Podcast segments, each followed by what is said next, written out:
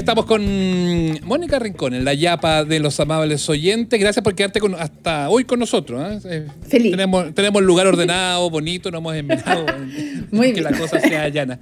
Eh, eh, Mónica, tras, tras, la partida de Clara, que, que uh -huh. la conocimos, que fue, que fue público, que, que, bueno, que fue muy, muy sentido además por todo el mundo, eh, yo creo que ya venía de antes tu compromiso, pero yo creo que se redobló.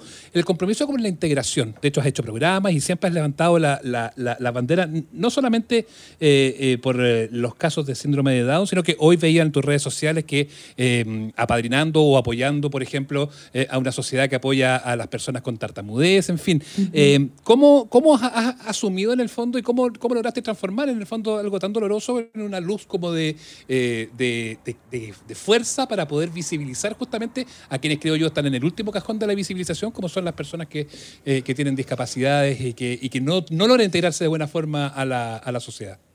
Yo creo que hasta que no lo viví en lo personal, no fui capaz de dimensionar en, en su real magnitud eh, la vulneración de los derechos humanos que todos los días viven las personas en situación de discapacidad, a las que ponemos como sociedad en situación de discapacidad, por eso se le dice así. Sí. Y, y, yo creo que hay pérdidas que uno nunca se repone, pero también de alguna manera uno elige ser feliz y elige darle sentido a algo que no lo tiene.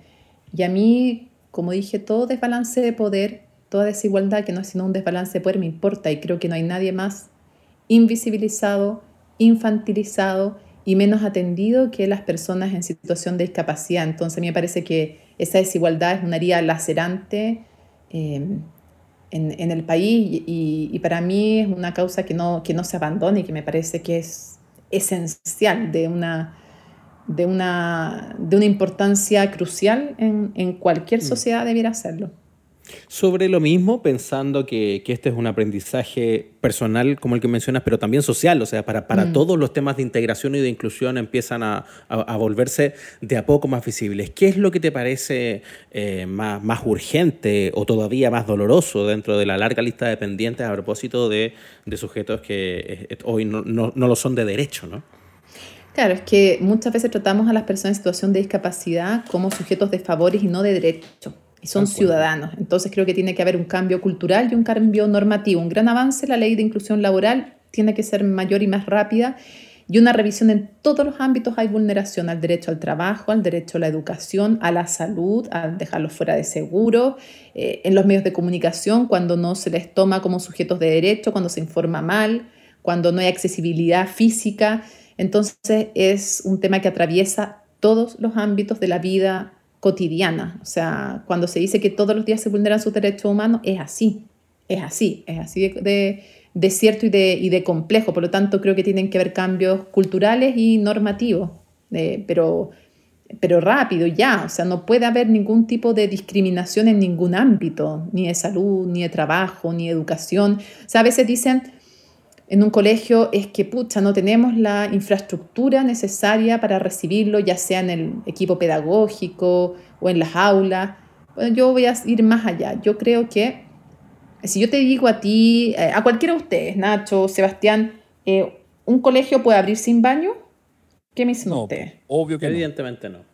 ¿Y por qué puede abrir sin un equipo de inclusión? O sea, yo creo que no puede. Así es radical. Para mí un colegio eh, y, y, si a mí me dicen, nómbrenme ustedes algún colegio de excelencia de, del país. El Santiago College, el Villa ¿Ya? María, no sé, el, eh, el Cumbres. Ya, yo digo que ninguno de esos colegios, si no se pelean a los alumnos que están en situación de discapacidad, ninguno es de excelencia. O un colegio es capaz de educarlos a todos y a todas, o no es de excelencia. O sea, para mí la inclusión es la primera tecla para decir que un colegio se merece llamarse de excelencia, porque para mí lo primero es la excelencia de inclusión y humana. Increíble. El que no es capaz de, de educar a todos, no es.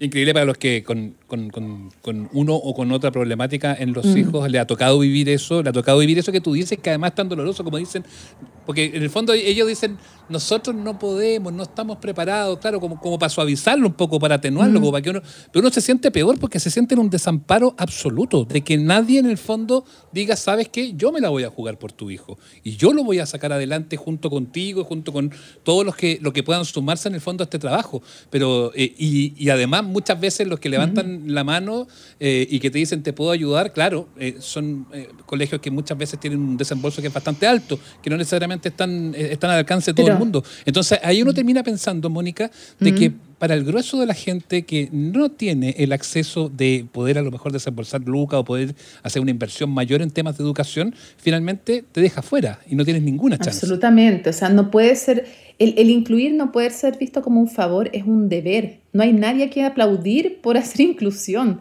hmm. simplemente dejar de vulnerar derechos. Eh, no puede ser que en Chile se cobren cuotas de inclusión, pero qué absurdo, qué vergüenza.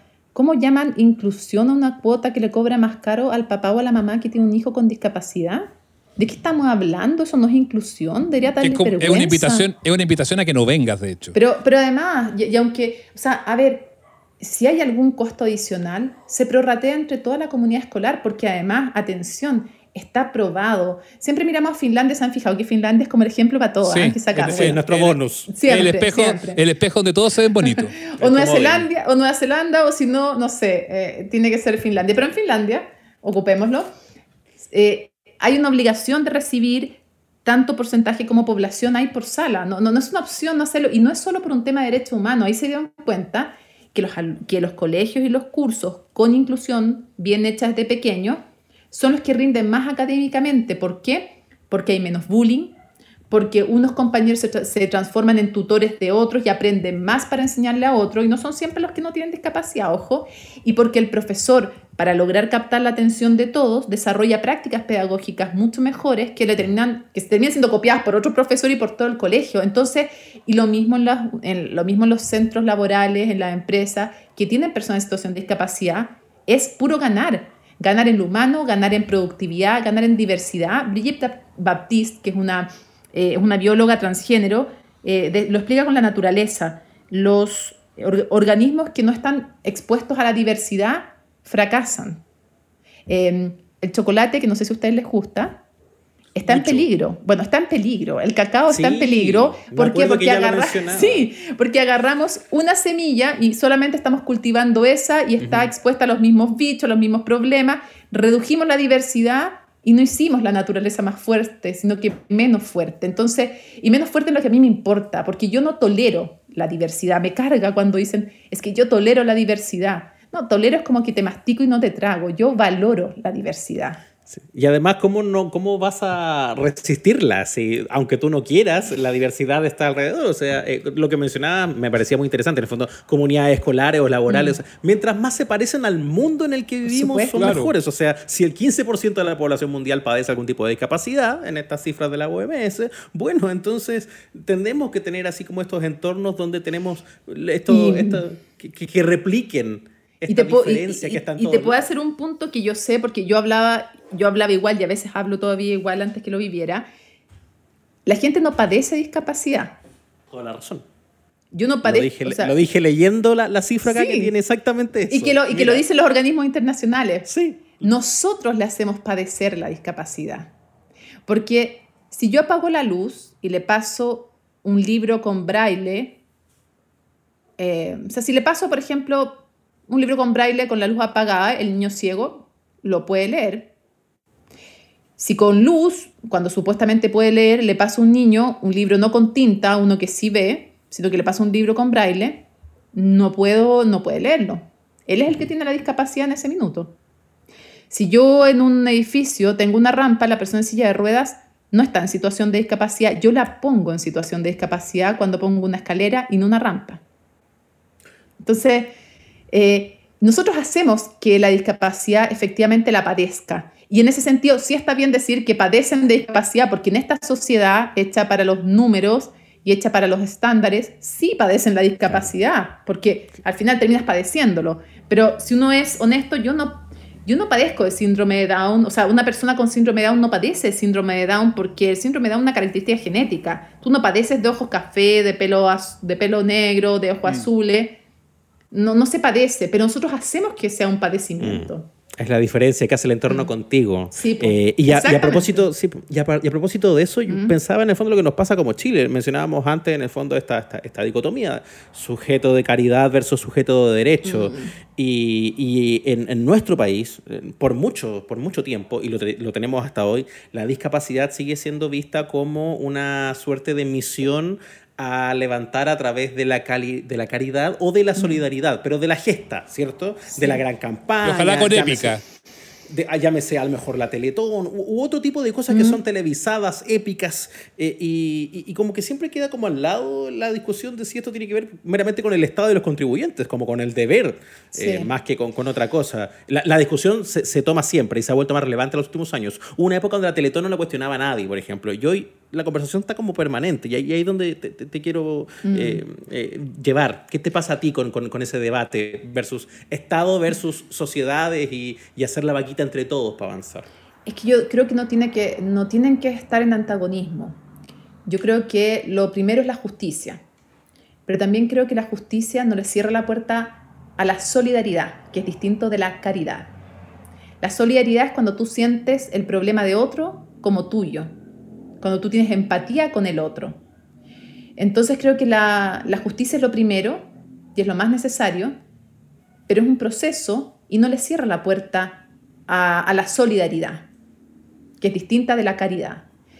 Entonces creo que son complementarias y yo valoro cosas que han hecho instituciones, campañas, me parece que es importante y creo que nadie cuestiona la Teletón como institución porque la labor que hacen es increíble. Es increíble, la conozco, la conozco bien. Lo que sí se cuestiona es la campaña televisiva.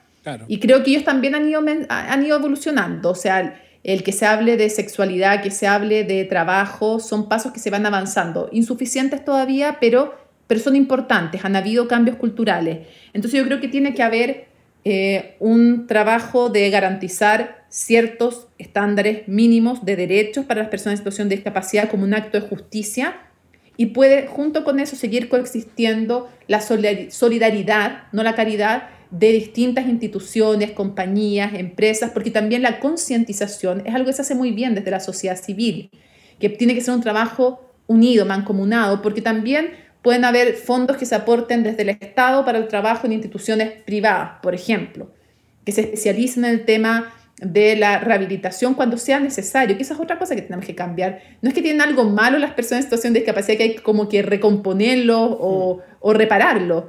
No, yo una vez entrevisté eh, a Pablo Pineda, que yo lo considero un amigo mío, él tiene 45 de tener ahora Pablo, tiene dos carreras, profesor, y además tiene una, un magíster, ha escrito como cinco libros, ha sido actor de películas, ha hablado ante la ONU, ha sido decretado como una de las personas más influyentes por varias revistas. Si yo les doy ese perfil, me imagino que ustedes lo querrían contratar para cualquier colegio, ¿no? Por supuesto. Ya no ha trabajado en ninguno porque tiene síndrome de Down. Impresionante.